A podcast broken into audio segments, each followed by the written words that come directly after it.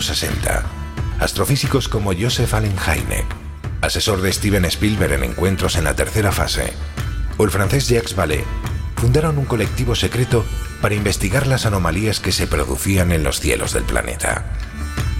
La conclusión a la que llegaron es que la ciencia, en muchos casos, no podía explicar lo que estaba sucediendo. Aquel colectivo fue conocido como el Colegio Invisible.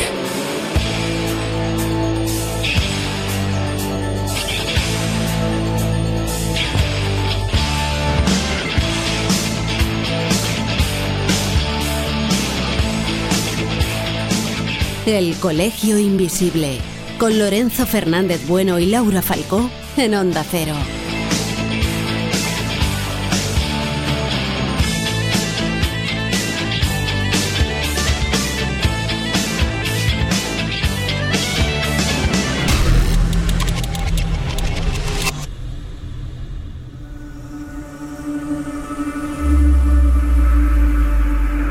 Más de medio siglo que se empezó a hablar de los misterios que encierra el Triángulo de las Bermudas. Y más allá de la literatura que se ha escrito sobre este asunto, las estadísticas ponen de manifiesto que en este lugar las desapariciones de aviones y barcos es mucho mayor en comparación con otros lugares del planeta, como si bajo sus aguas hubiese algo que contribuya a que su fama de lugar maldito sea cada vez mayor. Pero hay que decir que pese a todo, no es el único ni el peor. Décadas atrás, el escritor español Antonio Rivera descubrió en su libro Los Doce Triángulos de la Muerte que eran muchos más los que se repartían por todo el planeta, y algunos de ellos, con sus desapariciones misteriosas, fenómenos extraños luminosos bajo las aguas y muchos testimonios y documentos, están más cerca de lo que imaginamos. Iniciamos viaje.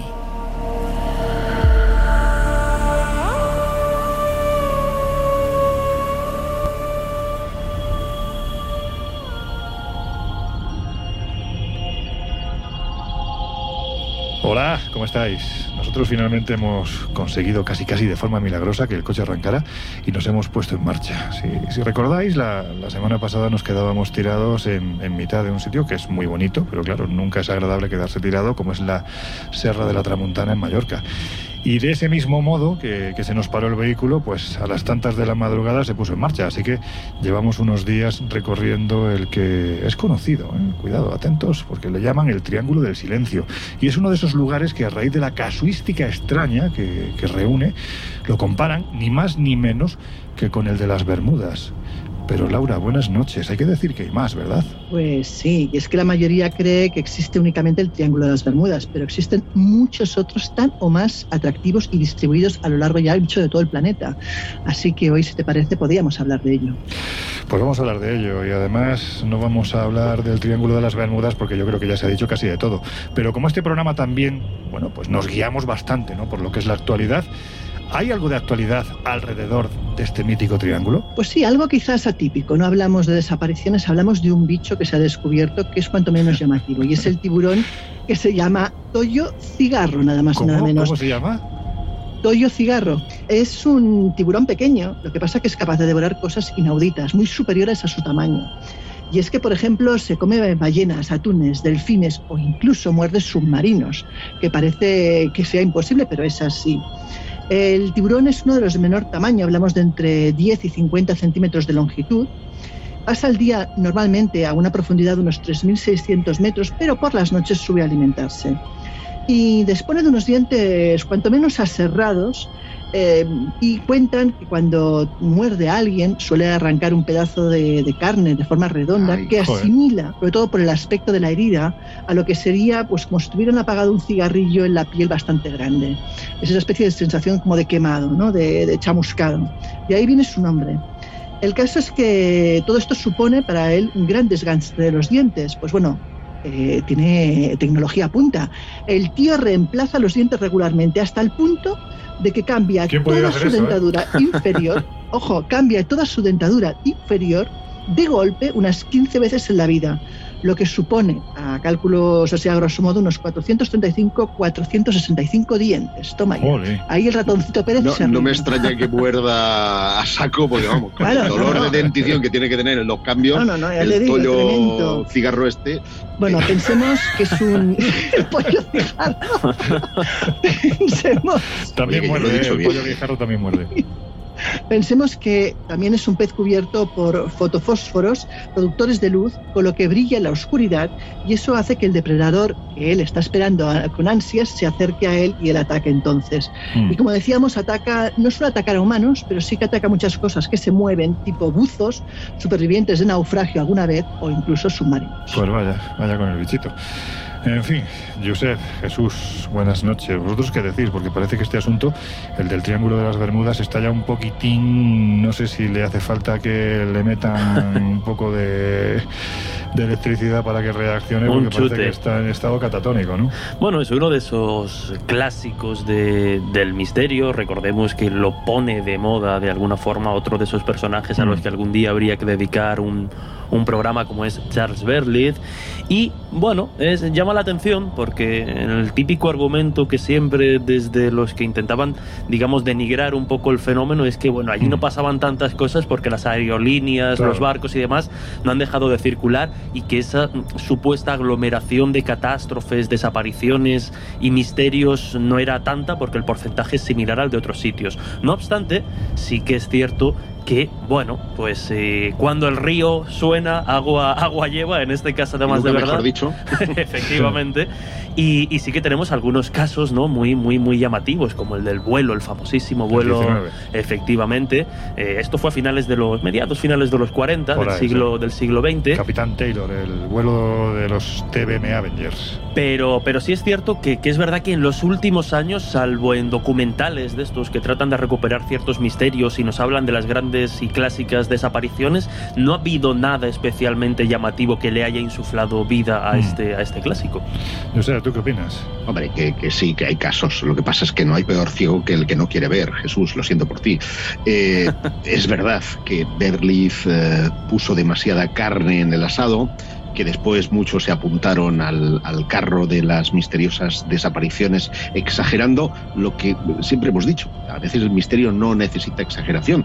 El misterio como tal eh, es encontrar un caso sin explicación y, los hay, y los hay muchos, eh, no solamente el del vuelo 19, eh, ahí está eh, el, caso del Mari Celeste y tantísimos otros que componen la gran mitología del Triángulo de las Bermudas y que incluso yo tuve oportunidad de, hablar con alguna de las víctimas entre comillas, recuperadas, españolas, que habían estado en el Triángulo de las Bermudas. Y son muy, muy, es muy curioso ¿no? ver cómo se vive que este hombre vivió en, la isla de, Gran Bermuda durante muchos años, cómo se vive desde allí el famoso triángulo, porque en el fondo estás ahí, en, la zona, ¿no? Y, las perspectivas distintas. Y hay muchos anuncios de desapariciones que después se encuentran y que, sin embargo, el seguimiento de la noticia no llega aquí y, es lo que ayuda muchas veces a, a sumar mitología. Claro, la pregunta es si pasa lo mismo en el lugar en el que ahora mismo nos encontramos. Si te parece, Josep, ya que estabas tú en el uso de la palabra y además este es un tema que te ha estrellado bastante, cuenta en qué sitio estamos, más bien, ¿no? Al sitio hacia el que nos dirigimos y qué se cuenta que pasa por aquí. Bueno, estamos en la Serra de Tramuntana, que está situado en la, en la costa norte de la isla de Mallorca. En, las Baleares, por si algún despistado. y es un sitio tan bello como inquietante porque aquí pasa de todo, desde avistamientos ovni, desapariciones misteriosas, extraños sonidos, círculos de las cosechas, presencias fantasmales, hasta apariciones de la Virgen. Una de las primeras en advertir todo esto, por cierto, eh, fue un artista, ya por los años 70, eh, una, una artista austriaca, mm, que se llama, o se llamaba, mejor dicho, Karol Duchanek pero que es conocida como Carol Ramis. Seguro que a todos os, suena. Famosa y que en aquella época que tenía, ¿verdad? Muy, muy sí, era una mujer guapísima, guapísima. En, su época atrajo mucho interés ¿eh? en, todos los eh, sentidos. Muy esotérica. De hecho, ella eh, popularizó una serie de salidas nocturnas por la zona en la que nos encontramos, en, en, en donde está el monasterio, o en la Torre de esas Ánimas, o en Bañalbufar, veladas eh, que podían incluir experimentación con psicofonías, como se hizo en eh, Campanet, en Son Real, en Campicafort o en San Neri, y, ensayó con la fotografía infrarroja, una técnica que permite obtener imágenes muy espectaculares de masas de aire caliente que quién sabe si por desconocimiento o por ignorancia de la física atmosférica de aquella época se, se creían, vamos, eh, que, podía tratarse de ovnis invisibles. En cualquier caso, lo que sí hizo Ramis es hablar de todo esto en, el año 77 en Barcelona, en el Palacio de Congresos, en el primer Congreso Nacional de Ufología, y allí es eh, cuando los ufólogos mm, prestan su atención a este lugar, ven que hay alteraciones magnéticas eh, tanto en los instrumentos como en las aves, porque las palomas eh, aquí se, desorientaban, eh, comprueban que hay OSNIs, objetos submarinos no identificados, como el que pudo observar el tricampeón mundial de pesca submarina Pepa Mengual, que habían sonidos que han comprobado, por ejemplo, la gente del IMEDEA, del Instituto Mediterráneo de Estudios Avanzados, que es un organismo dependiente del CSIC, y todo esto encajaba con el Triángulo de las Bermudas. Y aquí vamos a dejarlo, ¿no? Nace la leyenda del Triángulo. Bueno, vamos a andar ahora en los próximos minutos en todas las cosas que ocurren en este lugar. Ahora mismo lo que yo creo que debemos hacer es parar allí porque fijaos, da la sensación de que hay un acantilado con unas vistas estupendas.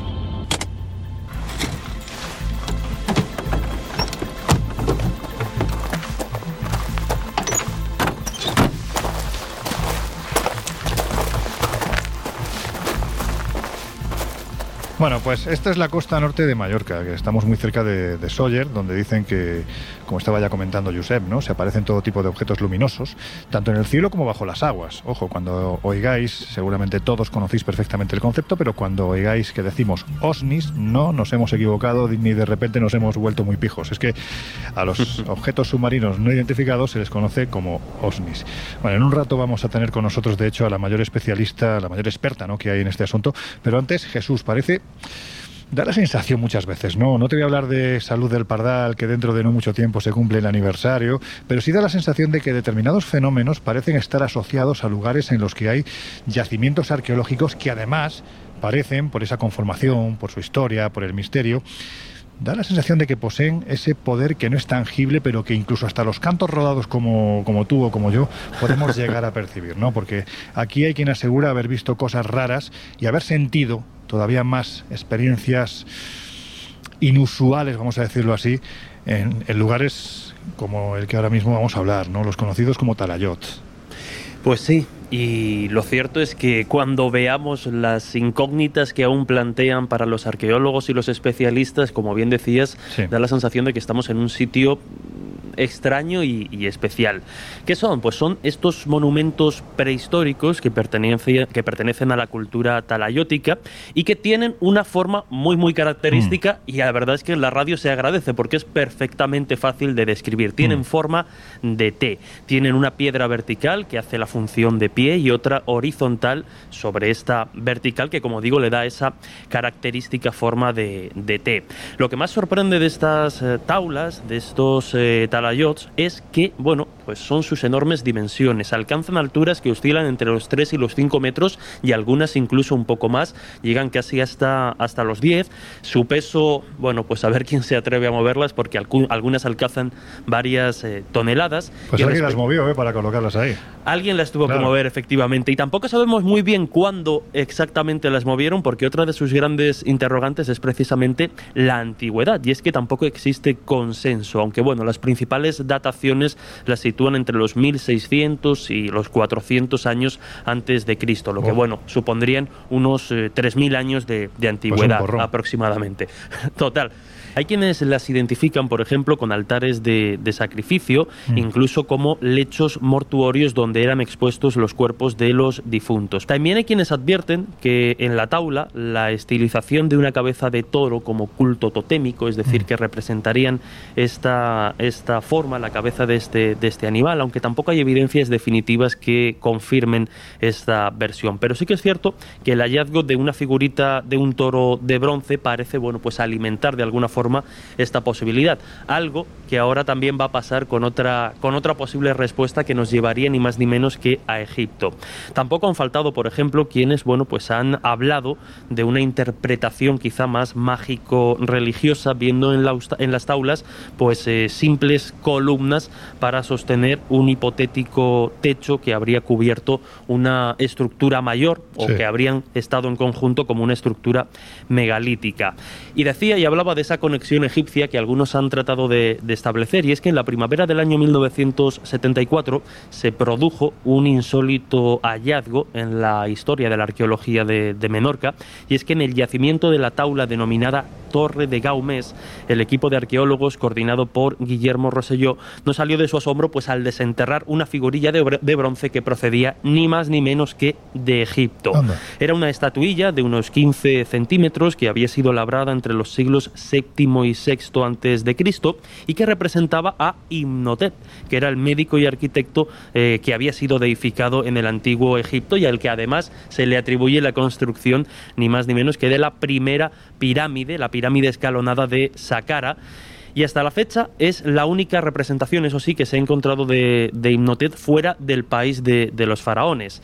¿Quién y por qué eh, se trajo esa figura hasta esta zona, hasta este yacimiento en concreto? Pues es un interrogante que a día de hoy sigue sin respuesta. Pero como veis, eh, bueno, como suele pasar con estos lugares, como decías, ¿no? que tienen cierto magnetismo, que, asombran, que impresionan, eh, las respuestas están dispersas y los misterios están muy concentrados en torno a esta, a esta zona. Sí, claro, brevemente voy a contaros una, una pequeña anécdota, porque a mí me llamó mucho la atención. Es una persona a la que hemos citado en muchas ocasiones en el Colegio Invisible el doctor Fernando Jiménez del Oso, era un hombre muy sensato, muy coherente, eh, muy cabal, y sin embargo en, Menorca, donde se encuentra dentro de esta cultura talayótica, hay un lugar de enterramiento que es conocido como la naveta de Studons. Bueno, pues él aseguraba que cuando se acercaba a esta naveta, que para que nos hagamos una idea sería como una especie de barco invertido de piedra en cuyo interior se introducían los huesos principalmente, pues él eh, me aseguraba en más de una ocasión que al llegar a este lugar se había tenido que ir casi casi con náuseas porque le daba la sensación de que había algo que le estaba diciendo, mira, no des más pasos, que te, la, que te la estás jugando. Pero en fin, hablando de los Tarayot, para que os hagáis a la idea, es como si de repente hubieran desplazado las ruinas de ese lugar que es muy difícil de pronunciar, Gobekli Tepe, como si lo hubieran desplazado, ¿no?, a las Baleares. No sé si tiene que ver o, no con los sucesos que aquí ocurren, pero la, coincidencia, bueno, pues está ahí, ¿no? Laura, antes de meternos... Eso es porque no te has leído mi libro. Joder, pareces un bral de repente. hace. Parece Paco Umbral de repente, ¿no? Laura. Yo digo que ni falta que hace, oye. Joder. después de este matiz tan... Bueno, no, no, que a ver, en serio, que, que, vale la pena leer a Josep. Ay. Bueno, vamos a dejarlo ahí. Eh, Laura, eso, antes de meternos de lleno en los misterios del Triángulo del Silencio, vamos si te parece a repasar otros triángulos que son, bueno, pues quizás menos conocidos, por no decir que son muy poco conocidos y que se reparten por el mundo y de los que se dice que, entre otras muchas cosas, ¿no? Pasan cosas raras, más o menos inexplicables. Por ejemplo, el de Bridgewater.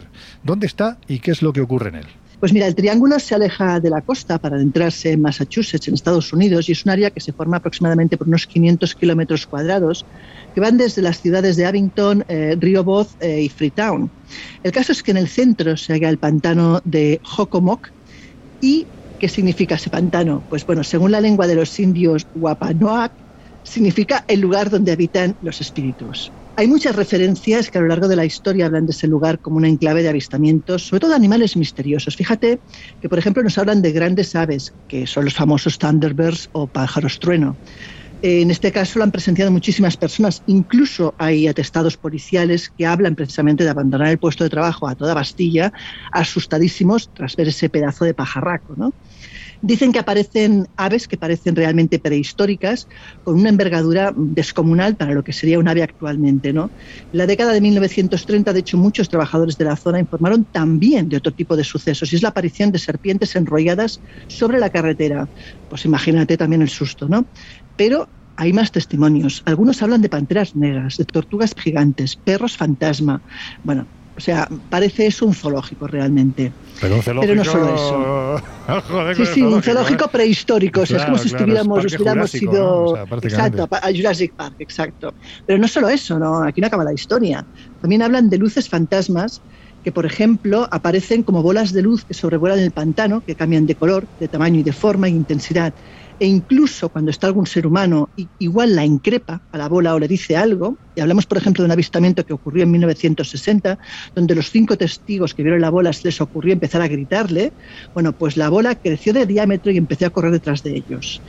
El caso es que la ciudad de Raymanham, que nada tiene que ver con la que conocemos de Londres, donde está la famosa casa, el, el Raymond Hall, no tiene nada que ver por si alguien se lo pregunta. Eso está en Inglaterra y esto estamos hablando de Estados Unidos. o sea que, como puedes ver, es un sitio de lo más surtido. Bueno, tampoco me extraña, te quiero decir. Yo entiendo que si hay un lugar que se llama Jokomok, ahí, tiene que pasar prácticamente de todo y mucho más de lo que acabas de contar, ¿no? Pero si hay que decir que este es poco conocido, el siguiente ya ni te cuento, ¿no? Vamos, yo es que te, te aseguro que no lo tenía ni catalogado y sin embargo hay que decir que es de los más potentes. Efectivamente, en este caso nos tenemos que ir a Glanstesbury, en la parte sudeste de Vermont, y desde que los colonizadores llegan a la parte esta de América, eh, empiezan a haber, ver registros, porque lógicamente antes pues no hay registro alguno, empiezan a haber registros de ovnis, de Bigfoots, de fenómenos paranormales, incluso hablan de portales interdimensionales.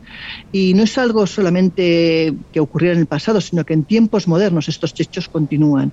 De hecho, en las últimas décadas han, aparecido más de, han desaparecido perdona, más de 40 personas, que se dice pronto en este triángulo. De hecho, por ejemplo, hubo un libro eh, que escribió Joseph Acitro, quien recopiló en, 1992 las desapariciones quizás más llamativas y menos explicables. Hablamos de unas cuatro personas entre los años 1945 y 1950 en un área justamente que rodeaba todo lo que es las montañas de Glantesbury. El caso es que la primera desaparición ocurre el 12 de noviembre de 1945, cuando Midi Rivers, de 74 años, estaba cazando, era un, cazador experimentado, no era una persona que no conociera la zona, bueno, pues desapareció y nunca más fueron capaces de encontrarlo. Pero es que un año más tarde, Paula Jan Walden, de 18 años, también desaparece en la misma zona, estaba tranquilamente paseando y nunca más se ha vuelto a tener rastro de esta mujer. Tres años después, en 1949, Jens Tedford, un veterano de la guerra, fue la tercera persona en desaparecer. En este, caso, en este caso todavía es más sorprendente porque Tedford iba dentro de un autobús. El caso es que este hombre viajaba y eh, cuenta todo el mundo que la última parada que hizo el autobús antes de llegar a la parada final, el señor estaba sentado en el autobús. Bueno, pues cuando llegan a la parada final, el señor había desaparecido, sus pertenencias seguían en el autobús, es más, incluso en su asiento había el mapa abierto de la ruta que iba a seguir. Y la cuarta persona en desaparecer fue Paul Jepson, un niño de 8 años que el 12 de octubre de 1950 estaba acompañando a su madre en un camión y pararon para dar de comer a los cerdos que tenían pues, en, en sus fincas, ¿no? Nunca se le volvió a encontrar la pista. La madre se despistó solamente unos pequeños segundos. Rastrearon toda la zona eh, con perros y con todo y no sirvió para nada. En total han desaparecido más de 40 personas, que se dice pronto, y de todas ellas solamente una fue recuperada. Pero la manera fue muy curiosa porque la mujer cuyo cuerpo estaba descompuesto y era imposible saber cómo había muerto, se pudo comprobar que el cuerpo había sido movido tras su muerte y además en avanzado estado de descomposición, cosa que no tiene mucho sentido. Pero lo que es peor, eso es una zona llena de animales salvajes, depredadores, que lo normal hubiera sido que hubieran ido a alimentarse del cuerpo. Bueno, pues el cuerpo no fue tocado por ningún animal salvaje, lo cual nadie se explica. El caso es que se han barajado muchas hipótesis, como te puedes imaginar, asesinos en serie, pero es que no, nada casa porque no hay tampoco un patrón, no hay una cosa que tenga lógica de un asesino en serie. Con lo cual, realmente, tanto la policía como los historiadores que han seguido este caso de cerca no encuentran una explicación coherente. Dicen que cuando los colonizadores llegaron, eh, notaron que los indios nativos americanos no se atrevían a poner un pie en estas montañas, solamente se adentraban para dejar a los muertos. Y es que decían que en esa montaña había una maldición, que de hecho es la que más se manifestaba con fuertes vientos, que es cierto que los hay en la zona. Y cuentan eh, que eso ha creado muchísimos mitos y leyendas en la población local sobre esa zona. En especial hablan de una piedra mágica, que recordaría la musara, que eh, a cualquier persona que pase por encima se la lleva. Claro. Aquí pues hablaríamos de algo parecido como lo de la vila de Sis. La vila de Sis. De, Almusara, es algo parecido, de hecho.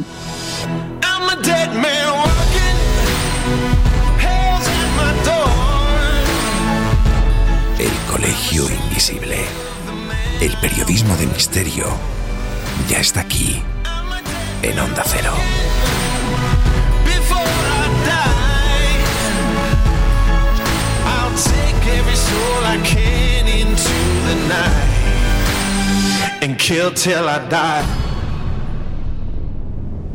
Bueno, pues, pues ahí está. solo faltan los payasos asesinos, que también seguro que los hay. Exacto.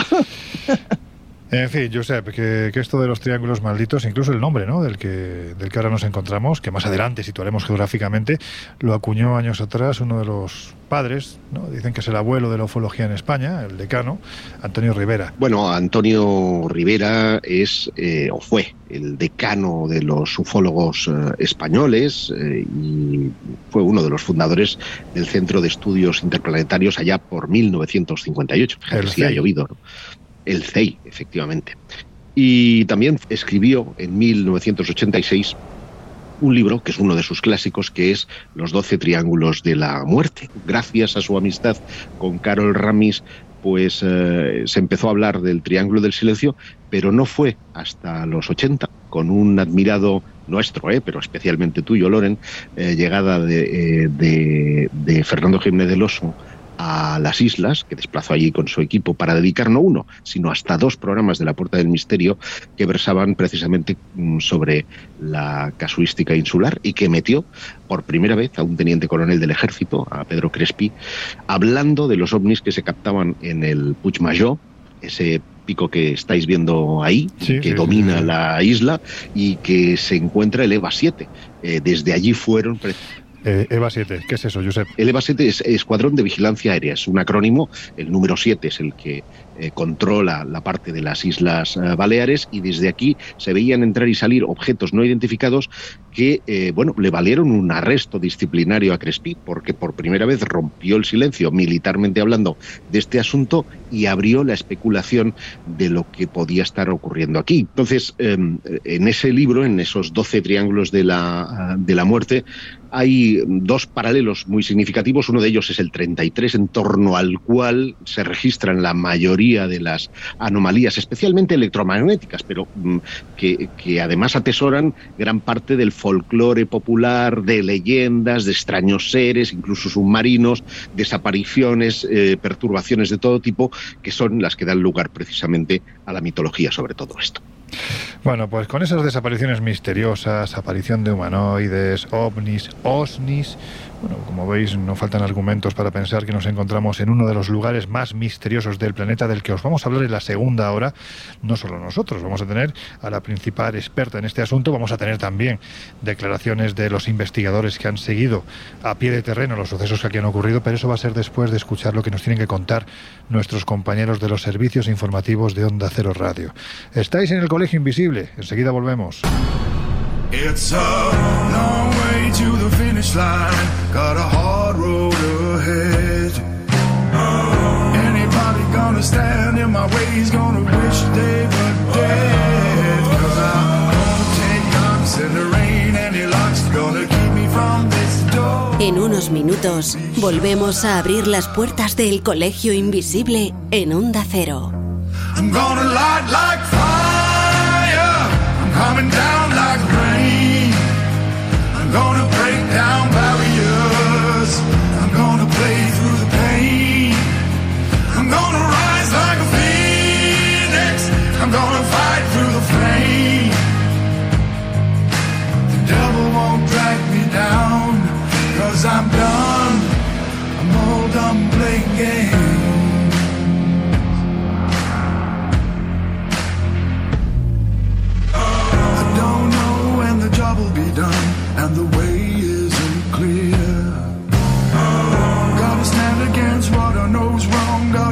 so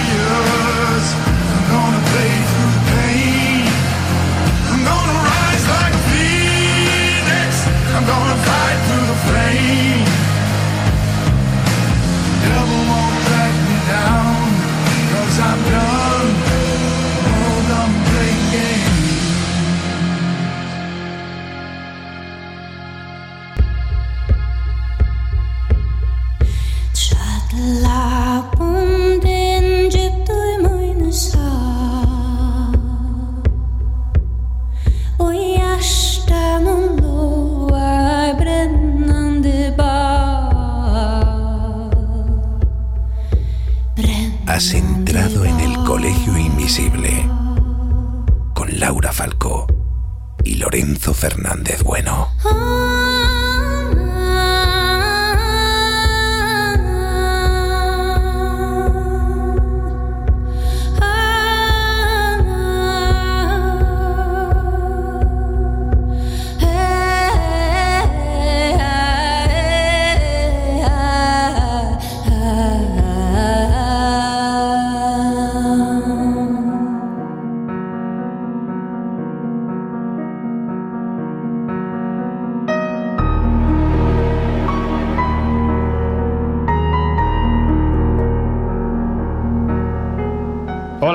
De incorporar al Colegio Invisible de hoy, que sepas que te estamos hablando de los, bueno, vamos a decirlo así, los otros triángulos de las Bermudas. Lo que pasa es que no estamos hablando del triángulo de las Bermudas, sino que estamos centrados en el que te vamos a hablar ahora, porque es precisamente donde nos encontramos, el Triángulo del Silencio de Mallorca.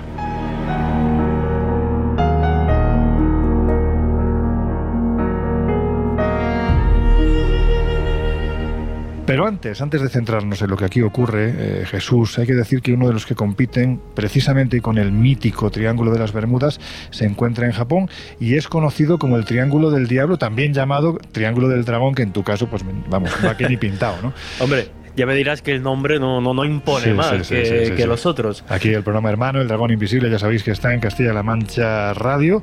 Eh, ¿Cuándo emites, por cierto? Ahora estamos, pues mira, justo, justo un día después que, que el colegio, los viernes a las 12, la madrugada del viernes al sábado a las 12. Pues ya, sa- ya sabéis, en la autonómica de Radio Castilla-La Mancha y el dragón invisible, así que vamos a hablar del triángulo del dragón con el señor dragón, porque hay que decir que dependiendo de la fuente a, que se- a la que se acuda, lo llaman de una forma o lo llaman de otra.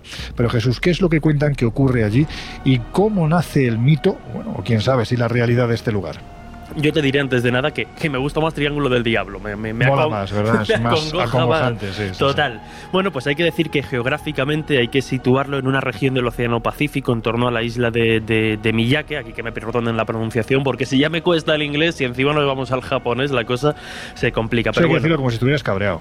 Miyake. Miyake. Miyake. Es una cosa parecida. Bueno, pues ahí es ahí donde, en esa isla donde, donde comienza a extenderse una superficie triangular que partiría del oeste de Tokio para continuar hacia el este, pasando por las islas Ogasawa y Guam y volviendo de nuevo a Tokio, cerrando de alguna forma ese, ese triángulo.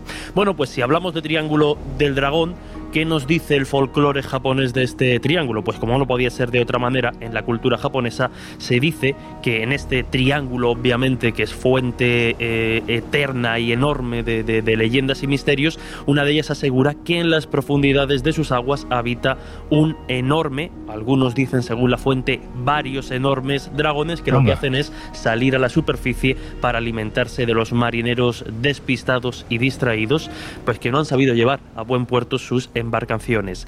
Pero bueno, pues otra, no, otra de estas leyendas, otro de estos posibles orígenes de este misterioso triángulo, nos habla de la presencia permanente de otro de esos grandes misterios del mar que ya hemos comentado hablando de las Bermudas, que ya hemos hablado en otras ocasiones, como son los barcos fantasma, porque se dice que por esta zona, en este triángulo, hace acto de presencia, hace aparición un barco fantasma de forma permanente, es decir, que está allí vigilando un poco esas aguas, cuando algunas almas descarriadas pues pululan por aquellas latitudes y lo curioso es, según insisto, todas estas leyendas, toda esta rumorología que circula en torno al triángulo, que lo que hace es acabar no se sabe si acabar con la vida de los tripulantes, pero desde luego lo que se encuentra después es el barco intacto, pero ni rastro de quienes iban en él. Curioso.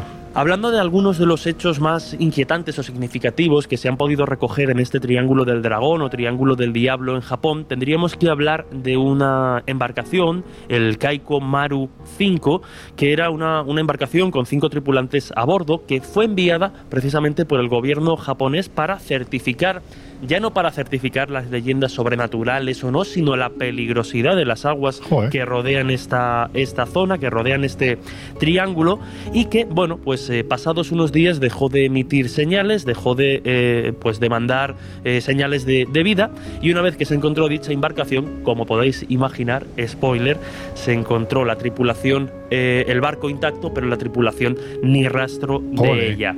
En el año 1986, de hecho, otro grupo de científicos japoneses, eh, bueno, pues fue enviado de nuevo para realizar pesquisas en torno a la peligrosidad de esta, de esta zona este conjunto de científicos eh, japoneses, bueno, pues lo que hacía era, lo que contaban, ¿no? Es que fueron perseguidos por una forma cilíndrica de unos 30 metros aproximadamente que había emergido del agua sin ningún tipo de esfuerzo, un OSNI del que hablábamos antes, y esta aparición que duró tan solo unos, unos minutos, eh, bueno, pues dejó, como no, asombrada a la, a la tripulación. Este relato de los científicos quedó plasmado incluso en una, en una publicación que podríamos comparar con la revista Scientific, pero allá en Japón en el año 1988.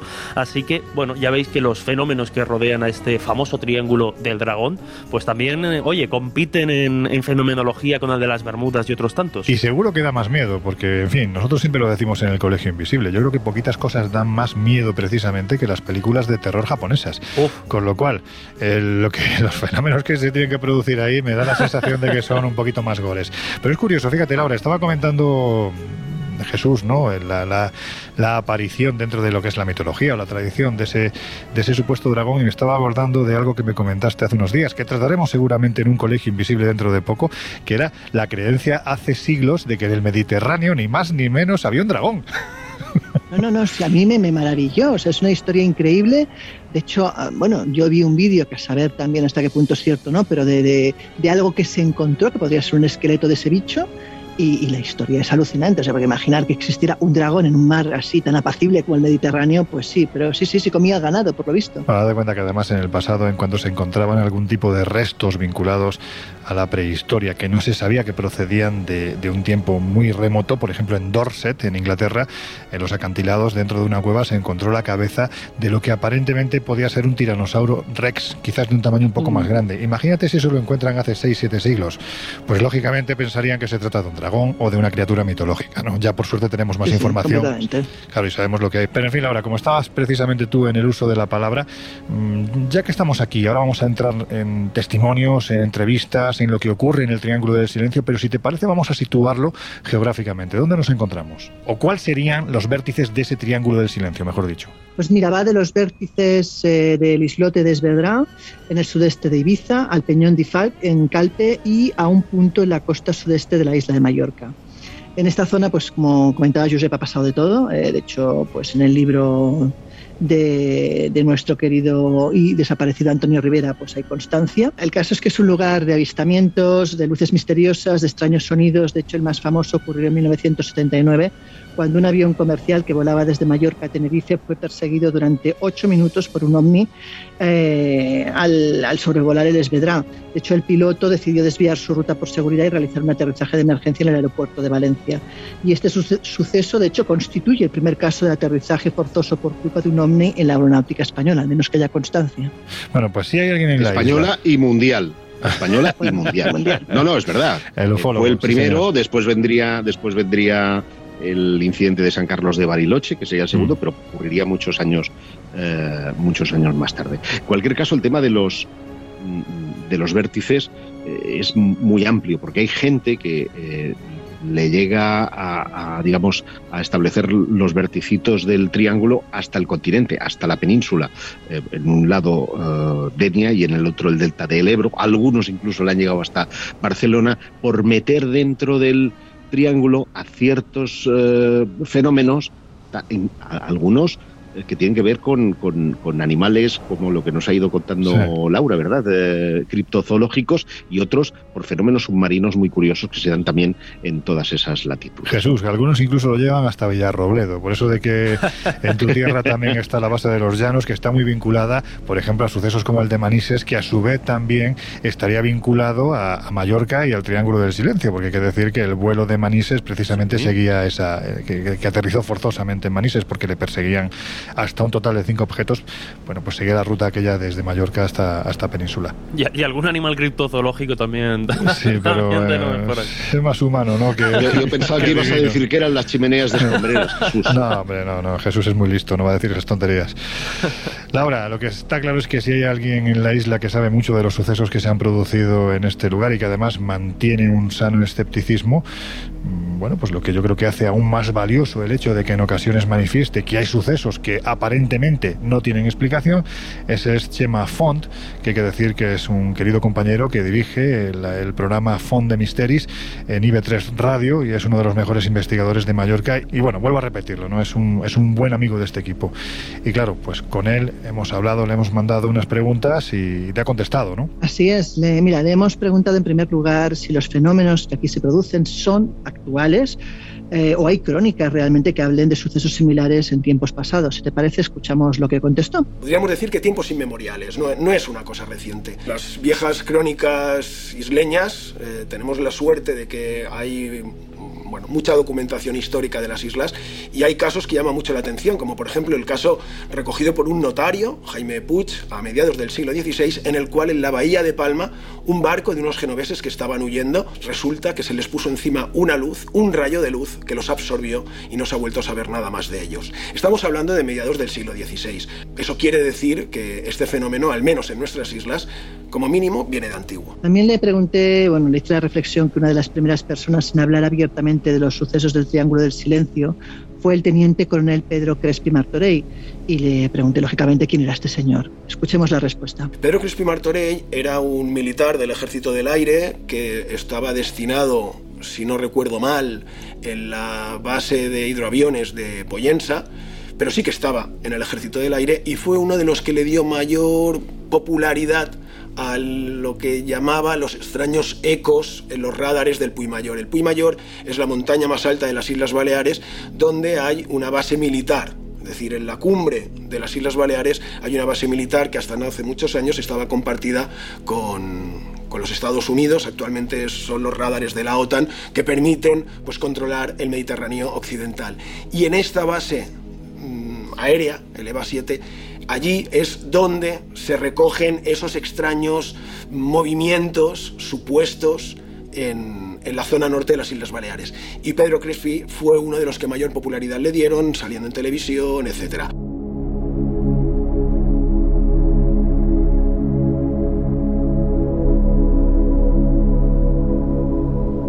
También quise saber cuál era la zona más propensa a la aparición de este tipo de anomalías y esto es lo que contestó. La zona más propensa popularmente referente a este tipo de fenómenos es la costa norte, todo lo que se vendría a ser desde la zona de Andrach hasta la zona de Formentor hacia el norte, pero no es la única zona.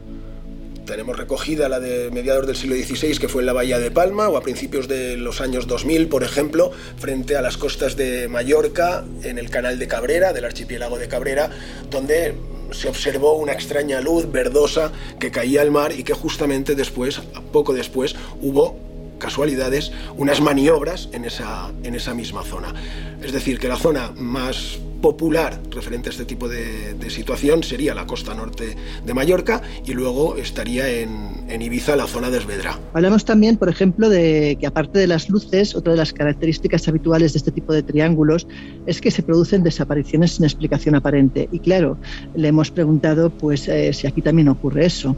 Oigámoslo. Aquí también se han producido muchas desapariciones. Eh, hay que ir con cuidado cuando se trata este tema porque esas desapariciones representan personas, familias, padres, madres, hijos, etc. Y sí, se han producido. Se han producido desgracias. Ahora me viene a la cabeza el de un velero precisamente en el canal de Menorca que desapareció y de los que no se ha vuelto a saber nada más.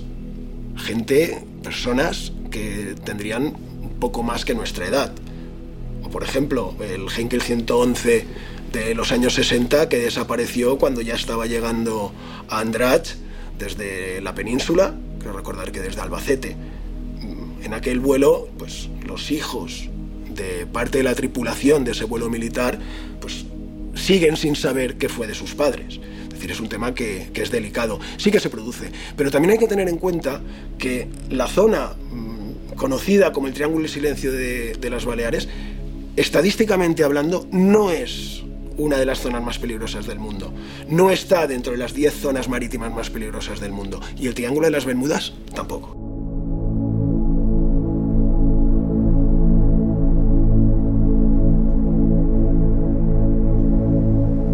Bueno, también eh, tengo claro que en la zona se han reportado casos de apariciones de seres misteriosos y bueno, a- a- oigamos a ver qué opina. Si observamos a lo, largo de la, historia, tenemos muchos casos de estas presencias que eran atribuidas a seres relacionados con la religión, ya sean ángeles o incluso demonios, o vírgenes, o cualquier eh, semblante a, un tema religioso.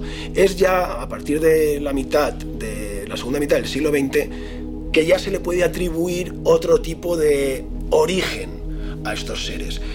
Se han reportado, sí, hay casos, sí. Me han comentado algún caso de posibles presencias físicas de algún extraño ser en Mallorca, sí. En la Serra de Tramuntana, también. Y por último, pues que más importante que saber su opinión sobre el lugar y sobre lo que ocurre, así que escuchémosle. Bueno, mi opinión respecto a lo que puede ser lo que produzca estos fenómenos, la verdad es que no la tengo clara. Depende del documento que esté tratando, depende de cuando uno coge un libro amarillento, pues del siglo XVIII, y encuentra en ese libro esa extraña situación, esa extraña presencia de un misterioso ser luminoso que se le aparece a alguien, o que la luz que podemos comentar de Bañalbufar cruzando la, la Serra Nord, eso te hace hacerte muchísimas preguntas.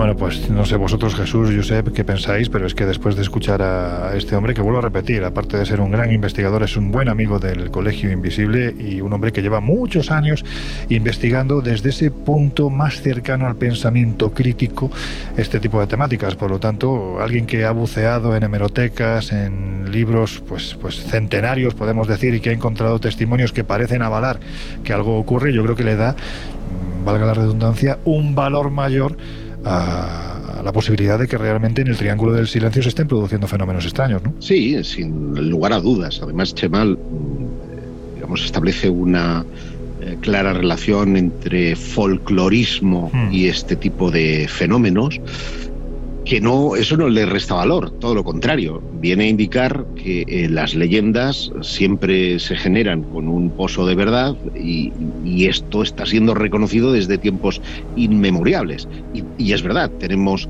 eh, testimonios ya escritos del siglo XIX, incluso con anterioridad, eh, de sacerdotes, de eremitas, que nos han hablado de gigantes, que nos han hablado de, de multitud de anomalías, incluso de bichejos extraños, que, que hacen pensar pues, que cuando el, el río suena es que agua, agua llena. Jesús. Bueno, sí que es cierto que, que, aquí en el colegio somos especialmente defensores de que detrás de esas leyendas, detrás de esos relatos que a día de hoy nos pueden parecer completamente fantásticos, siempre se oculta algo de, algo de realidad. Aunque sea difícil a veces interpretarlo con los ojos de, del siglo XXI, no conviene descartar precisamente esas historias, ¿no? Porque pudieron ver algo que, que, insisto, que a día de hoy está perfectamente explicado, pero que por aquel entonces era un suceso completamente extraordinario. Entonces esa combinación un poco de, de, de, de relatos antiguos, de folclore, de leyendas, con los fenómenos que a día de hoy se siguen produciendo en el lugar, pues oye, es un, es un ejercicio yo creo que, que interesante de cara a comprender determinados fenómenos.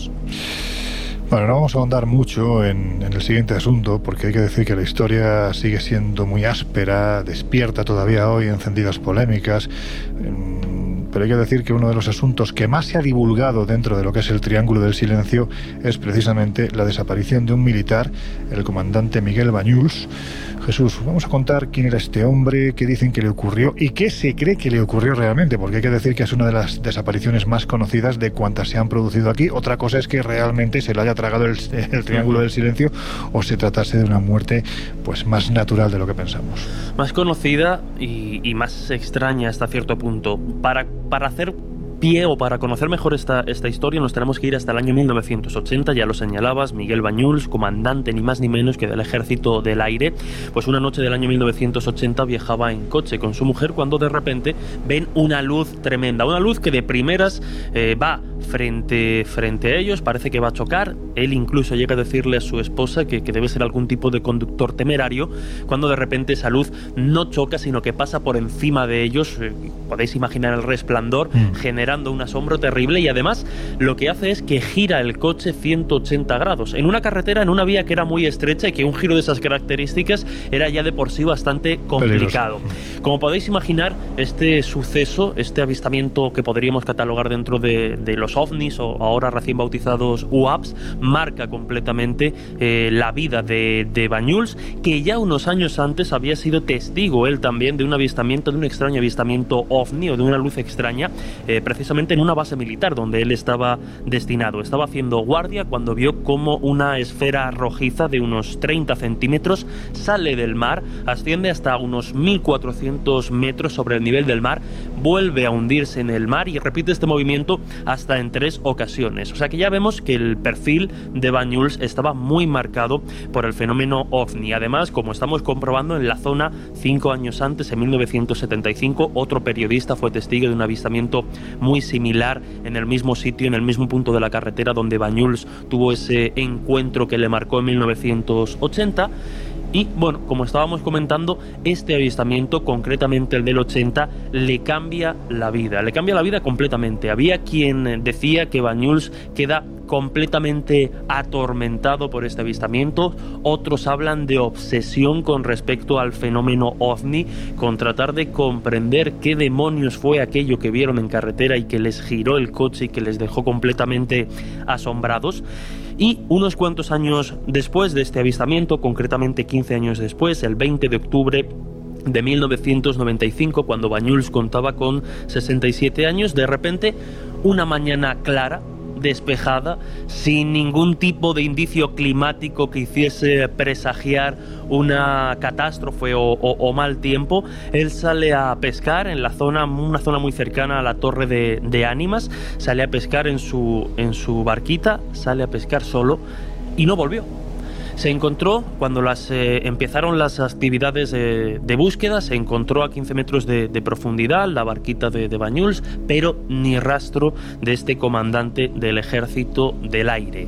Aquí ya, como podéis imaginar, las hipótesis o las eh, opciones de lo que sucedió se abren desde los que hablan de que esta desaparición tan extraña y sin dejar rastro puede tener que ver con ese avistamiento o con el fenómeno ovni que le cambió la vida, con esta zona en la que hoy nos encontramos, o como dices, ¿no? Con quizá con una opción más áspera en la que en un momento de- de- de- determinado pues él decidiese de alguna forma desaparecer. Lo cierto es que, insisto, ni rastro de él salvo de esta embarcación. Lo que ya más llama la atención es eso, que, que el día estaba completamente despejado, eh, no había motivos para pensar que, que- que algún tipo de, de oleaje o, algo- o algún tipo de mal tiempo se lo podría haber llevado, para nada.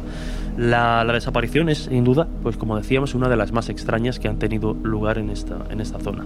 Bueno, también está la última posibilidad, que es la que más defiende quienes, quienes se han acercado a este asunto, y es que el hombre sufrió un colapso natural, por decirlo de alguna forma fortuito, que no esperaba, pues un infarto.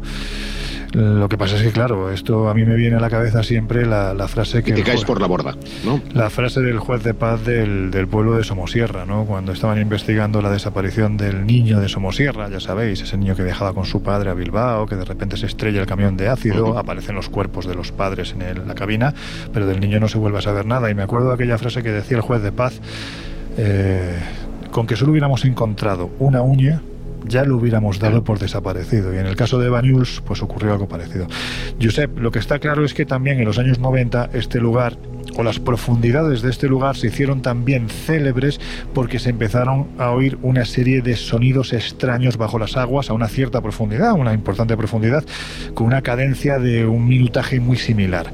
Se estuvieron investigando, se asociaron a los objetos submarinos no identificados, hubo quien incluso habló de, de perforaciones petroleras, de submarinos. ¿En qué quedó esta historia? Pues, pues quedó en misterio, eh, no se pudo resolver a pesar de que hubieron, eh, digamos, institutos como el Mediterráneo de Estudios Avanzados que puso en marcha una investigación pionera que después acabaría en, otro, en otro proyecto igualmente interesante que es el de la contaminación acústica. Pero vayamos por parte, porque, eh, ¿qué diría ya que el destribador? ¿no?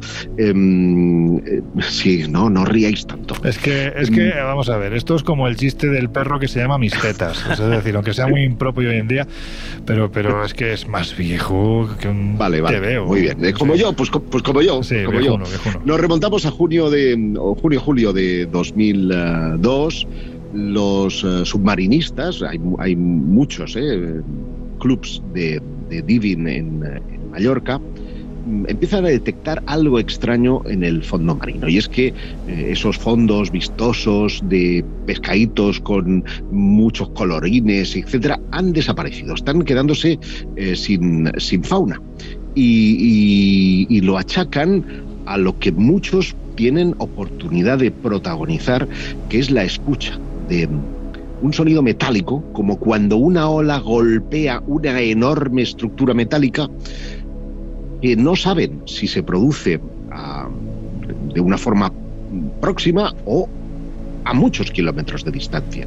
Porque ocurre, y esto me lo explicaban los técnicos de la IMEDEA, que eh, la propagación del sonido, curiosamente en el agua, es casi mejor que en el aire y por lo tanto un sonido que puede estar a miles de kilómetros de distancia puede ser escuchado mm, pues, eh, pues eso, con, esas distancias tan, tan enormes. Se propuso que tal vez las perforaciones petrolíferas que la empresa Repsol estaba llevando a cabo, a cabo en la costa catalana, en, en Tarragona, podían ser causantes. Tal vez algún barco, algún submarino, algunas maniobras militares. Se descartó absolutamente eh, todo. Y mm, en este caso, el, el IMEDEA, eh, pues eh, Alberto Álvarez puso en marcha un proyecto que era la instalación de unos hidrófonos en la, en la costa norte, en la, la costa de la Serra de Tramuntana, en la que pudieran, iban equipados con,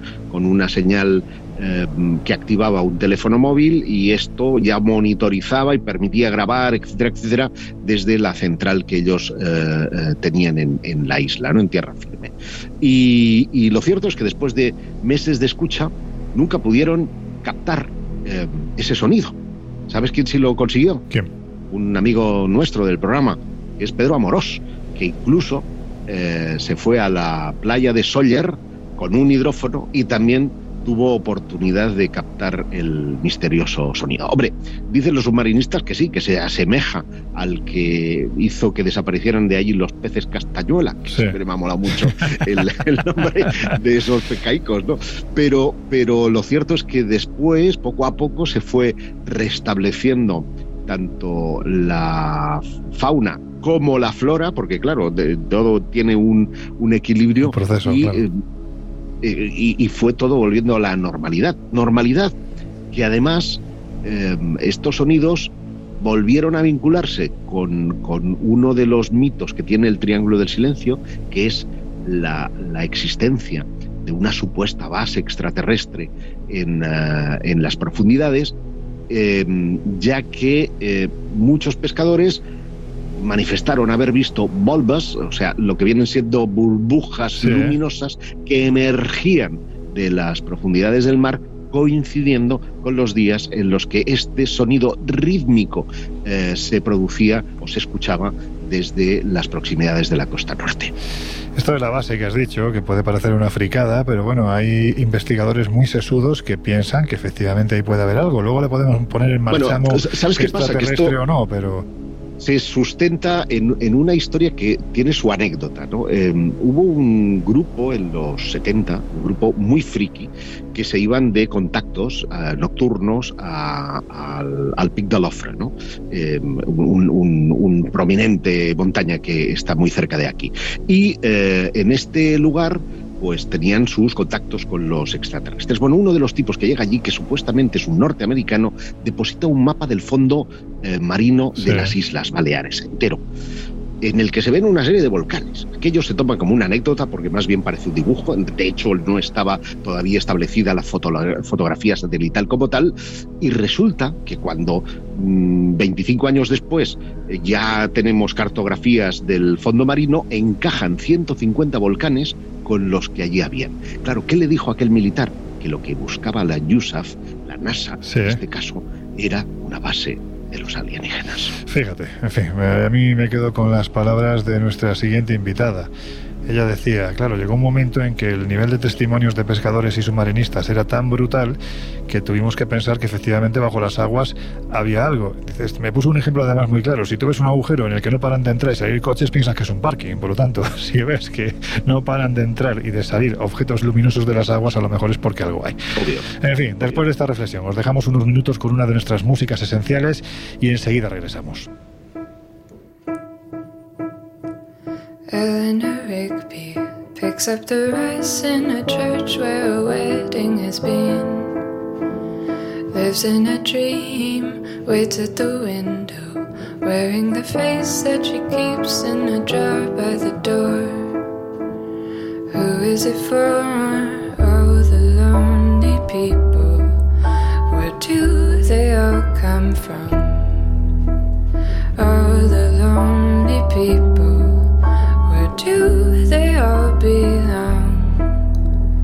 Father Mackenzie, writing the words of a sermon that no one will hear. No one comes near, look at him working, darning his socks in the night when there's nobody there. What does he care? All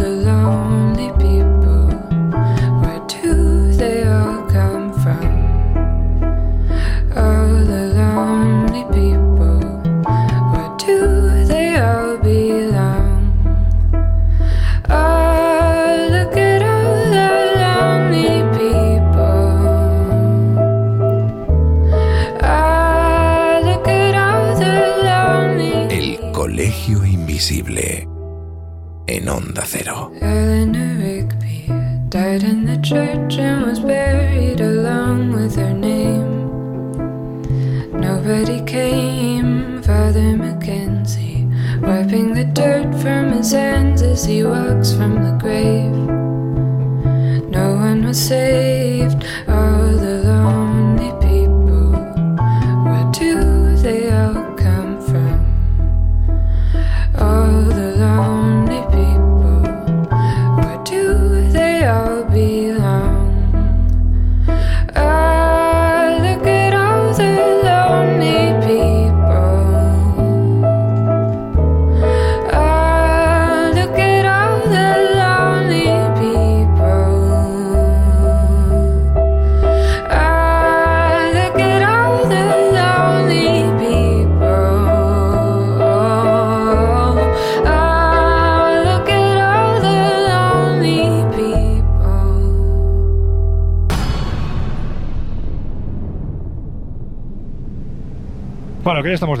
Mirad.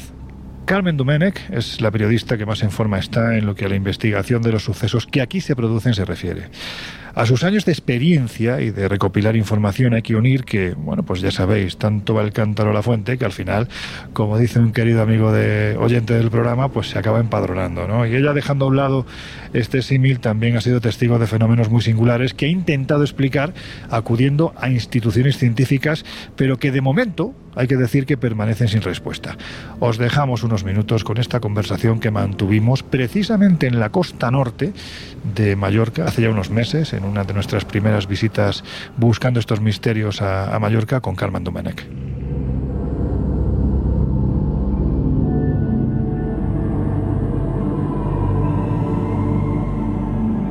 Carmen, muchos expertos, investigadores, aseguran que esta zona de Mallorca, de Baleares podemos decir, formaría parte de lo que se conoce como el Triángulo del Silencio.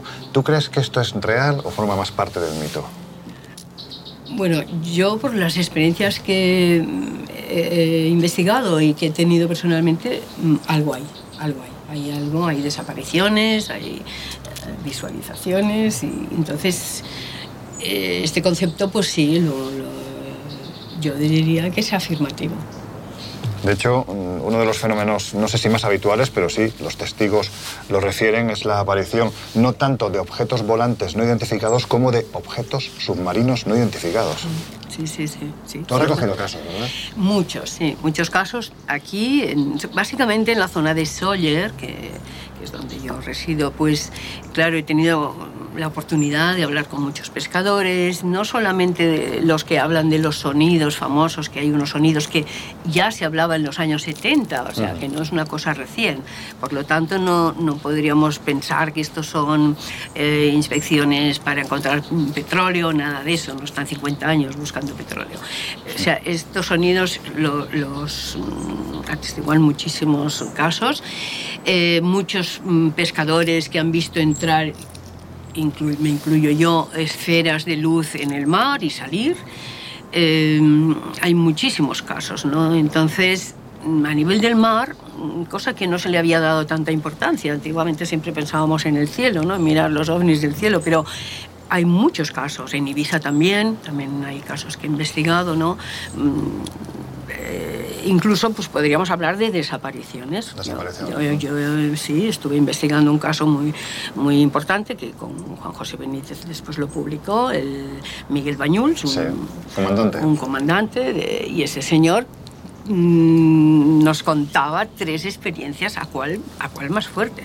Él estaba en la base de- de- del Puigmayó, en el radar, en el EVA 7, y, y él fue testigo de una de estas esferas grande, muy grande, como un sol, él contaba, de color rojo, que se introducía en el mar y volvía a elevarse hasta casi a la altura del Puigmayó y volvía a introducirse. Esa fue su primera experiencia. Luego ha tenido muchísimo, bueno, tuvo un par más, mm, que tuvo que proporcionar ropa a unos generales porque estaban pescando truchas en, el, los pantanos, que tenemos dos pantanos aquí en la isla, el Cuber y Gorblau. En el Cuber estaban esos dos señores, pues en bañador, pescando truchas, porque como eran militares se lo permitían. Y mm, hubo un momento que vieron cómo salía una masa de luz. O sea, a mí me gusta decir masas de luz porque lo que es nave, nave material, yo sinceramente no tengo ningún caso. Es más bien algo de luminoso, ¿no? ¿eh? Lo que tenemos la tendencia a veces es decir la nave. Para mí la nave no es hasta que se ve un- una forma material. Y estos vieron una masa de luz muy grande como salía del lago. Bueno, tuvieron, evidentemente se quedaron con los pelos de punta, salieron corriendo, se dejaron la ropa abajo, eh, subieron al pico, que son unos 8 kilómetros desde abajo, y llegaron en bañador arriba al radar. Y el señor Bañuls eh, pues tuvo que proporcionarles ropa para que no les vieran, porque en aquella época todavía había un- estaba compartido con americanos el radar. Y, y esto pues también nos lo contó. O sea, tal fue el impacto, el miedo que sintieron, que directamente dijeron, aquí se queda la ropa ni que ropa tenemos que nada. salir. Cogieron el coche, subieron, subieron para arriba hasta el radar.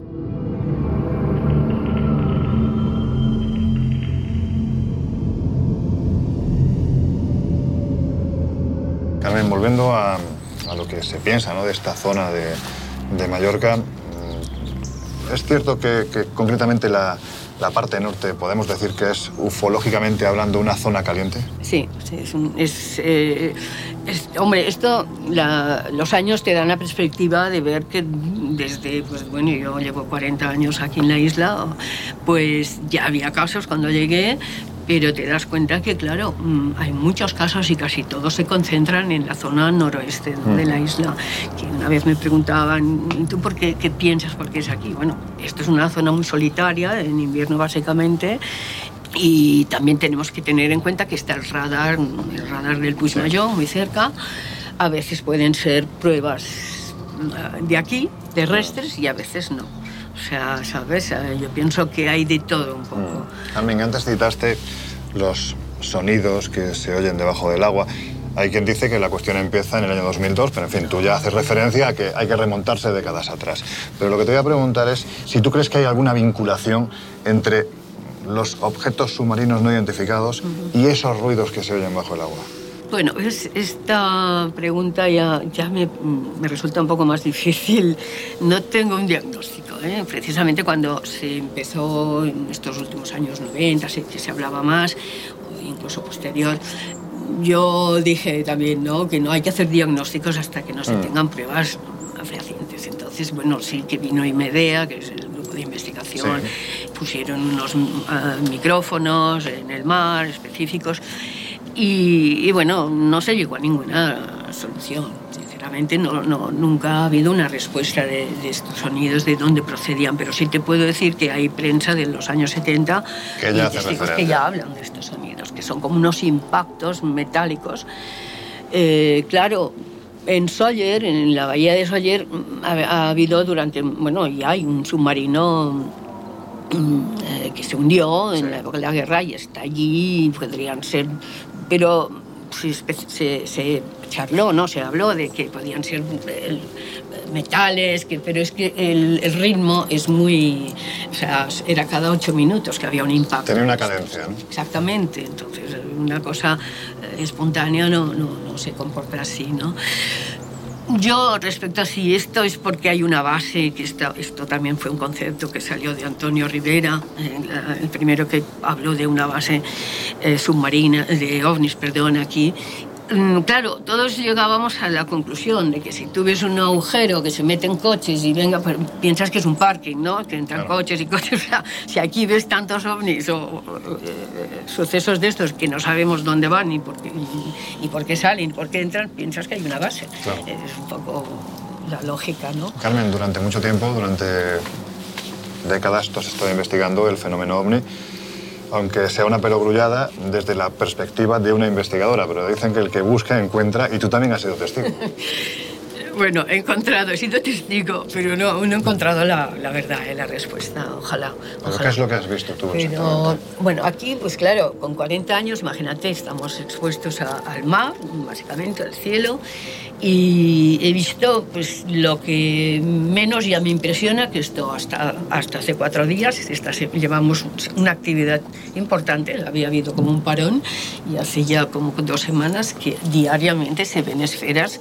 eh, bueno, que se aparecen aquí enfrente, en la per- perpendicular, y se quedan paradas, se desplazan un poquito y, y se funden, ¿no? Y se apagan. Esto yo ya no le doy importancia, o sea, claro, para el que no ha visto nunca, pero lo más quizás importante y que todavía no he tenido una respuesta fue un, un suceso que nos ocurrió el 13 de marzo del, del 89. Entonces aún hacía un frío, un poco como ahora, que está haciendo un viento frío. Y bueno, yo teníamos la casa cerrada, estábamos leyendo, eran las oh, 11 menos cuarto de la noche, y se empieza a desencadenar un viento, mm, pero un viento huracanado, caliente, muy caliente, como si fuera verano. Y bueno, yo digo, voy, tengo ropa tendida, voy a salir, porque es que por menos me encuentro las cosas eh, a, a dos kilómetros. Total, que abrimos la casa, salgo y bueno, todo fan- fantástico, el mar en plano, un estrellado precioso, una noche estupenda y me voy hacia la zona donde se tiende la ropa, eh, que está pues a unos 200 metros más o menos de aquí, de la casa. Entonces yo me pongo mirando a mar, porque tenía los, las sábanas y todo así, y de pronto se, se enciende, por decir algo, ¿no? una elipse de color rojo, pero una elipse tremenda, no puedo hablar de, de- de metros, pero eh, que además estaba muy bajo. Eh, era muy grande. Entonces se enciende esto, rojo pero espantosa, y cada vez se hacía más grande, o sea, como si se acercara, ¿no? Como si se estuviera acercando. Sí, y entonces yo tiro todo al suelo, pero me asusté muchísimo. Y entonces esto, esta elipse perfectamente delimitada, se transforma en una cortina roja, un cortinaje, pero un cortinaje que, que tenía, pues abarcaba desde una zona que le llaman Yucalcari, allí quedaba cortado, perfectamente cortado, ¿eh? per- perpendicular, o sea, pam. Y eh, seguía hasta el puerto de Sawyer, esta pantalla roja, ¿eh? desde el cielo hasta el nivel del mar. Entonces se encienden unos focos blancos, opacos, una luz increíble, como enmarcando un escenario. Bueno, ya digo, estábamos en aquella zona lejos y, y, bueno, lo querías ver, yo lo quería ver, pero al mismo tiempo me daba pánico, que yo digo, no sé lo que era. Entonces, bueno, estos focos blancos eh, empiezan a moverse así como lentamente, como a veces yo no sé cómo se llama esto en los escenarios de, de teatro, las, ¿cómo se llama estas luces? Los focos, bueno. eh, y aparecen más focos, más estrechos. O sea, muy anchos, luego unos pequeños, más estrechos en, en el centro y haciendo así, ¿no? Haciendo así, pam, pam, pam. Todo a, a nivel de mar se, se quedaba, ¿no? El viento, que no paraba. Total, que ya me vengo corriendo a casa. eh, llamo a una amiga mía que trabajaba en la agencia F, de, la corresponsal de Sawyer, y María Vázquez, que también pues, eh, investigó el tema, y le digo, María, ¿estás viendo algo? Es que, es, es que está algo increíble en- en- aquí. Eh, ahora mismo llamo a la base de- del radar. Ella tenía también bastantes influencias allí, a ver si es que ellos veían algo. Bueno, a ella le dicen que está todo en orden, que no pasa nada, vale. Llamo al Observatorio Fabra de Barcelona, Observatorio Astronómico, llamo al Observatorio de- del Delta del Ebro, mm, para ver si ellos veían algo, porque es que era tremendo, ¿eh? una cosa. Y no estaban viendo nada. Y nada, entonces me decían, no, no, no, aquí está todo en orden. Y hasta llamé a un programa de radio que se emitía a la una de la noche en Cataluña Radio para decir a ver si la gente estaba Alguien viendo estaba desde la península, que porque es que era de una envergadura, aquello era muy grande, o sea, y además era una cortina roja que daba miedo. Y, de y luego los focos blancos, ¿no?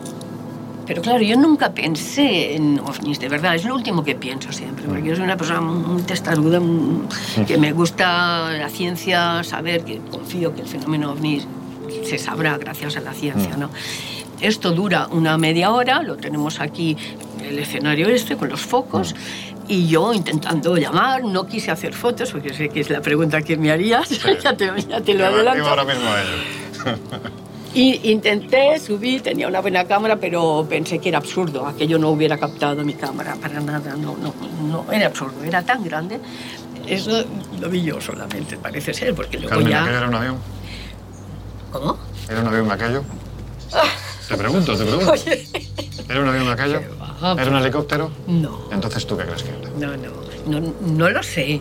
Pero lo habrás pensado muchas veces, ¿no? No, es que tampoco, bueno, es que el fenómeno ovni no tiene lógica, no sabes por dónde cogerlo. Claro. Tiene todas las formas posibles. hacer- o sea, no, no, aquello, a ver, yo incluso llegué a pensar que había sido una aurora mm, balear, imagínate, porque ya no boreal, le puse aurora balear, porque, a ver, un poco, como te digo, yo tengo una inquietud científica y tal, y busqué a ver qué, se parecía a aquello, qué podía parecerse.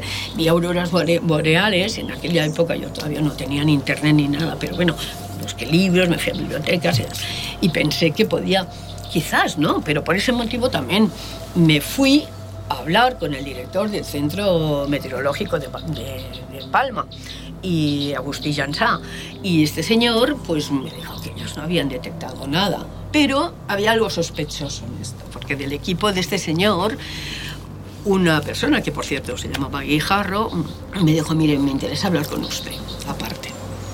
Y ahí es donde yo nunca he sabido qué pasó. Bueno, me dijo, voy a mirar las fotos del Meteosat, porque se mandan periódicamente, no Sí. sé cuántos. Me dijo, piense que en esa franja de las 11 a las 12, el Meteosat, eso en aquella época, no emite.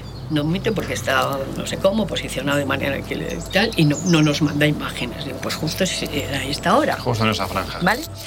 Dice, voy a conseguir una, una foto previa o posterior, a ver, lo que pueda tener Mm. y yo, porque me vio tan desesperada, dije, oiga, ustedes tienen que tener las respuestas. ¿En qué busquen". esas fotos? Conseguí la foto. Y allí se ve en esa zona, o sea, se ve la zona de las nubes, todo eso, pero se ve en esa zona como un triángulo oscuro. Una zona, una masa triangular oscura. A nivel militar, mm, eh, el señor Pedro Crespil, coronel, también ten- te- teniente coronel, tampoco me dio nun- nunca una explicación. Al contrario, este señor me dijo, mira Carmen, estamos en- estás en una zona que mm, hay muchas anomalías, hay muchas aberraciones magnéticas, pero hay cosas, incluso pues eh, el descanse, pero me, me enseñó, me mostró unas fotos del radar donde se veían miles de luces en el fondo del mar. En el fondo del mar. Sí, él me enseñó una diapositiva, me dijo, mira, esto lo, lo captamos en el radar. Y, y claro, yo esto, to- mientras vivió nunca pude decirlo y tal, ¿no? pero esto Claro. yo las he visto. Pedro Crespi además estaba convencido de que lo que fuera era de origen exterior, vamos a decirlo así. Sí, no todo, pero también él fue testigo en el mismo radar que vio cómo pasaban y al final salió con- con gente, vieron los ovnis y a una velocidad espantosa, ¿no? Me decía Carmen, esto es imposible. O sea, a pesar de que hay, hay guerra electrónica, él reconocía que entre los radares a veces se hacían, eh, un radar que había en Sí. Tana también, se hacían como guerra para estar entrenados por un posible enemigo, lo que sea, ¿no? Cosas más.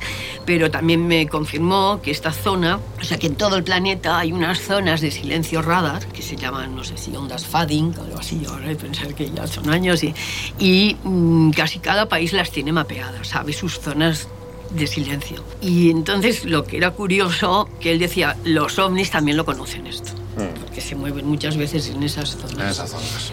Y yo con Pedro Crespi pues, tuve una gran amistad con él y su esposa. A él le castigaron por haber hablado con nuestro querido Fernando Jiménez del Oso. Y nada más decirle pues que sí, porque Fernando le preguntó, ¿usted ve ovnis? Y dijo, sí, pobre hombre. que Si lo he visto, lo he visto, no tengo que mentir. y entonces a las 24 horas lo, de- lo detuvieron, le hicieron un arresto, ¿cómo se llama?, de, de casa, Domiciliario. dom- domiciliario. Y ya de aquí lo, lo sacaron de, de jefe del radar, pensar que él estaba en la época que había los americanos, eh, él conocía muy bien todo lo que la tecnología del radar, y lo mandaron a una base de marina en Pollensa, eh, como castigo, por decir algo, y allí le implicaron en un asunto de contrabando de naranjas. ¿eh? O sea que así, así las gastan. Y entonces, pues ya su carrera militar acabó muy mal y él muy resentido. A mí me costó mucho localizarle a este señor, pero luego tuvimos una muy buena relación y me dijo, ves con cuidado, pues, bueno, tranquilo, que, que ya iré con cuidado. Pero él estaba convencido, él y él más. Él me presentó a, Baña- a Miguel Bañús, me puso en contacto con eh, José Luis de los Riscos, otro militar. Fue una época que yo conocí gracias a, a Pedro Crespi, muchos militares que, claro, no podían hablar porque estaban todavía en activo, pero luego en la reserva te contaban ¿no? todo lo que había- veían y lo que había. Y bueno, estamos igual, porque ya digo, son 40 años. um, para mí el fenómeno ovni ha ido a peor, porque cada vez sabemos menos. Y la verdad es que sí que me gustaría por lo menos de- dejar este mensaje, ¿no? Que la gente siga investigando, pre- se pregunte, que reivindique qué es esto, porque si es tecnología humana, también tenemos derecho a saberlo. A saberlo, efectivamente. Siempre lo he dicho yo esto. O sea, sea de donde sea, no nos pueden tener aquí Y atontados. si no lo es, también tenemos. Y claro, más, más, Aún más. ¿sabes?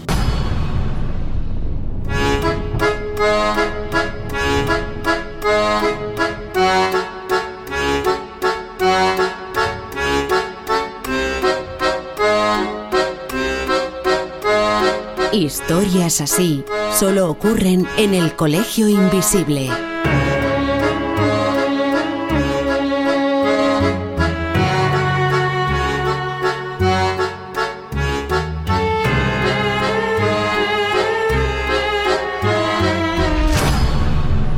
Sitting in the morning sun, I'll be sitting till the evening comes, watching the ships roll in, and I watch them. Bueno chicos, que ya vamos a empezar a enfilar los últimos minutos del Colegio Invisible de hoy, así que ha llegado el momento de la pregunta. ¿Qué pensáis vosotros que ocurre en sitios como este? Estamos hablando de sugestión, de pura física que no conocemos, de fenómenos anómalos, de todo al mismo tiempo. Venga, a ver quién se lanza. Yo me quedo con la última de las opciones que señalas. Aquí ocurre un poco de todo. Hay exageración, hay mitología, pero hay fenómenos eh, auténticos. Yo soy de los que pienso que en nuestro planeta hay zonas ventana y zonas puerta, zonas que concentran igual por telurismo, igual por, eh, yo qué sé, por cualquier energía que todavía desconocemos, una serie de, de- le otorgan una serie de propiedades al lugar que hacen de efecto imán, de atracción, y, y- el Triángulo del Silencio es una de esas eh, zonas. Que, que no es que lo diga yo, es que muchas personas que vienen aquí, que tienen la oportunidad de contemplar estos paisajes que hoy nos dan cobijo, sienten algo especial, notan eh, una vibra a veces buena, a veces mala, y que eh, yo creo que son esas experiencias individuales las que se van uniendo unas con otras hasta tejer una especie de, de tela de araña que es, eh, bueno, perceptible por mucha gente. Venga Jesús, que siempre sigue la primera. Hoy os cedo el paso. Pues yo me quedo un poco con esa última opción, en la línea de, en la línea de Josep. Yo creo que lo que se junta en esta y en otras zonas similares es precisamente eso, ¿no? Un poquito de, de sugestión y leyenda que además parece venir avalada desde hace siglos, ¿no? Como, como recogen ciertas tradiciones y cierto folclore. Física que en muchas, en muchas ocasiones no conocemos o no comprendemos al detalle a día de hoy. De hecho, bueno, ya que hoy el protagonista invisible de alguna forma o el que nos ha dado pie a esta clase de fenómenos ha sido el Triángulo de las Bermudas, eh, bueno, ya sabéis que periódicamente, aunque no haya casos eh, eh, extraordinarios. Bueno, yo sí que decía que algunos salen, pero Sí. que no nos llegan. Pero sí que van saliendo noticias de fenómenos que hasta el momento no se habían registrado o no se conocían al detalle en la zona y que se plantean en muchas ocasiones como posibles explicaciones a las misteriosas desapariciones. Y por otro lado, pues muy probablemente, y al hilo de esta reflexión, fenómenos anómalos, es decir, fenómenos que el propio eh, clima, que la propia geografía, la propia orografía, pues generan en zonas muy determinadas y que, bueno, pues a lo mejor a día de hoy todavía no se han estudiado lo, lo suficiente. Entonces yo creo que es un poco esa combinación de, de las tres cosas y que, oye, da la casualidad de que se juntan en, en determinadas formaciones muy concretas que da pie a que se hable de, de triángulos o de zonas con otras formas eh, en la que suceden fenómenos extraños. Pero yo creo que en esta ocasión me quedo con esa combinación de, de los tres elementos. Bueno, Laura, ¿tú qué opinas? Sí, yo también es, es- yo creo que es la opción más razonable, ¿no? El pensar que ni todo es misterio y ni todo son explicaciones lógicas y razonables desde el punto de vista de la ciencia. Probablemente lo que tengamos es un mix de varias cosas. En cualquier caso, es verdad que en general eh, presumimos de que conocemos muy bien el planeta en el que estamos y posiblemente no lo conozcamos ni una mínima parte. Y hay muchas zonas que, pues, que tanto a nivel eh, geológico como a nivel eh, pues bueno, de energías o de lo que sea puedan ocasionar eh, situaciones o cosas que, bueno, en cierta manera tienen una explicación seguramente científica que igual no conocemos o que igual simplemente todavía no hemos encontrado la causa de dónde provienen esa, esa fenomenología, ¿no? Y, bueno, igual que cuando alguien entra en una gruta se puede encontrar un mundo completamente diferente al que tenemos aquí arriba, pues por el mismo motivo eh, podemos encontrarnos que hay zonas donde pues bajo los mares o en grutas o en sitios donde no son habituales el paseo, el paso, paso el tránsito o en las altas montañas, quizás en zonas más inexploradas, puedan surgir fenómenos distintos a los que estamos acostumbrados.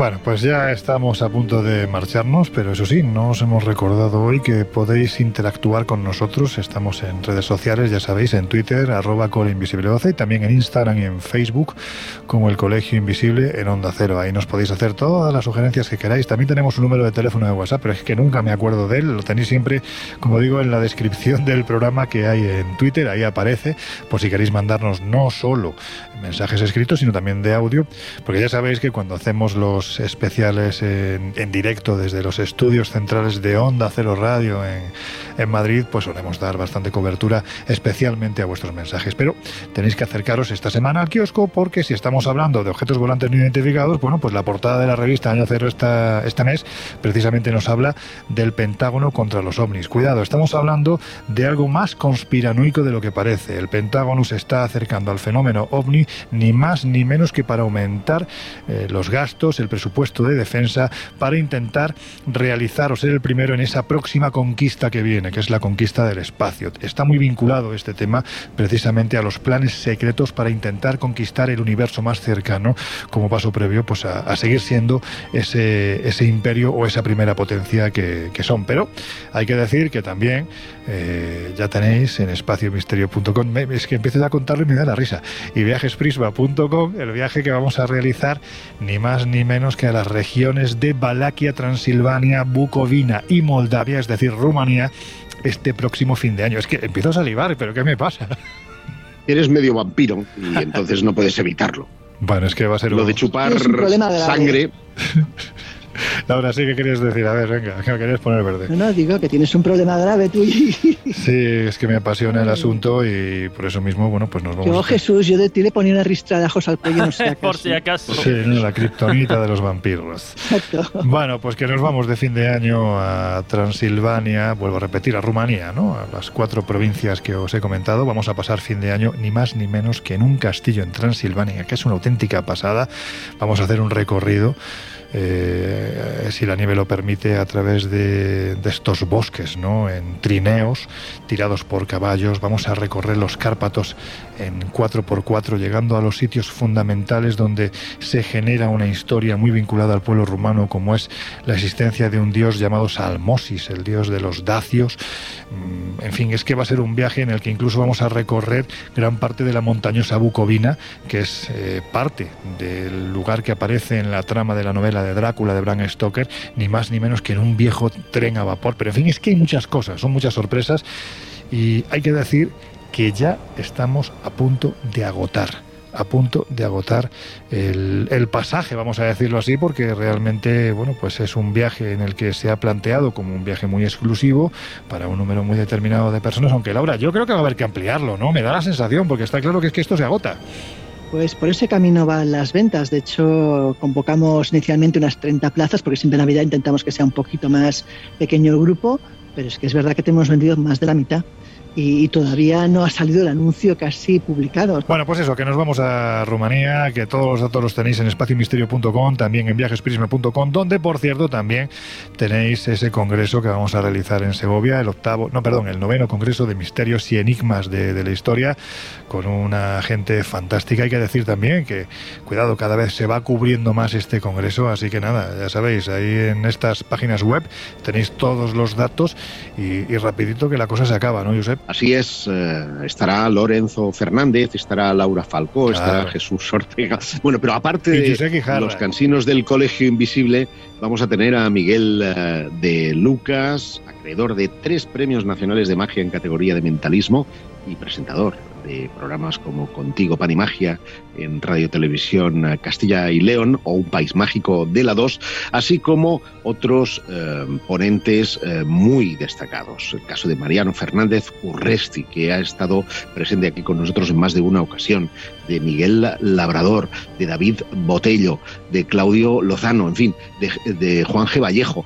Vamos a tener un congreso con, una, con un ah, cartel espectacular, con una ruta nocturna por Segovia, por los lugares más eh, misteriosos, encantadores y encantados que podemos encontrar en esta ciudad y naturalmente dos días de, de- de tralla, de, de risas, de compartir, de humanizar y en definitiva de confraternizar entre todos los que asistan. Más información, viajesprisma.com desde donde podéis reservar vuestras propias localidades. Hay que decir eso, que haremos el Colegio Invisible la noche del sábado desde allí con gente mm, estupenda.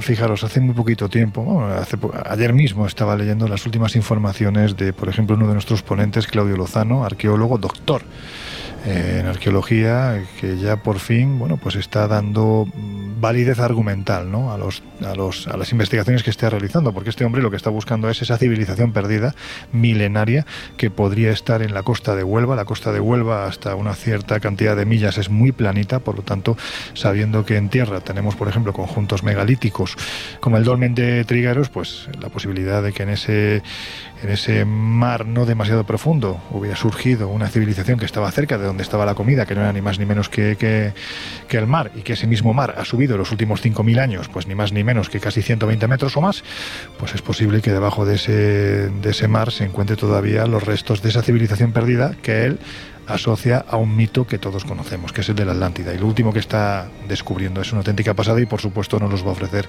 en este congreso junto al resto de compañeros. Los datos, lo ha dicho Josep, está en, en viajesprisma.com, pero también en espaciomisterio.com.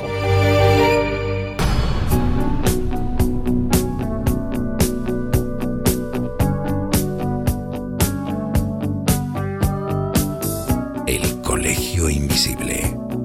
Con Lorenzo Fernández Bueno y Laura Falcó. En Onda Cero.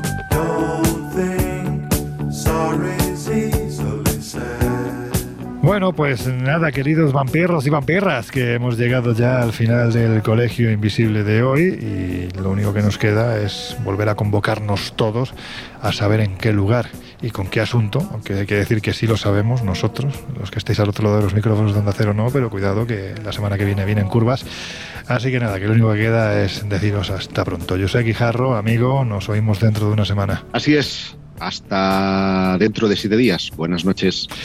Laura Falcó, pues eso, que dentro de una semana un poquito más. Pues sí, a ver si, si el tema de la semana que viene inquietamos un poquito más al personal todavía. Bueno, pues seguramente lo que sí haremos será informarlos, como hacemos nosotros, con rigor, lo que no está exento para que además sea divertido, ¿verdad Jesús? Pues así es, una de las claves de este equipo y del Colegio Invisible. Hasta la semana que viene. Venga, hasta pronto. Ya os dejamos en la compañía de José Luis Salas, de su fantástico equipo, de sus no sonoras, y nosotros cerramos ya las puertas del Colegio Invisible de hoy. Así que nada, atentos dentro de siete días que las volvemos a abrir. Hasta entonces, sed muy felices.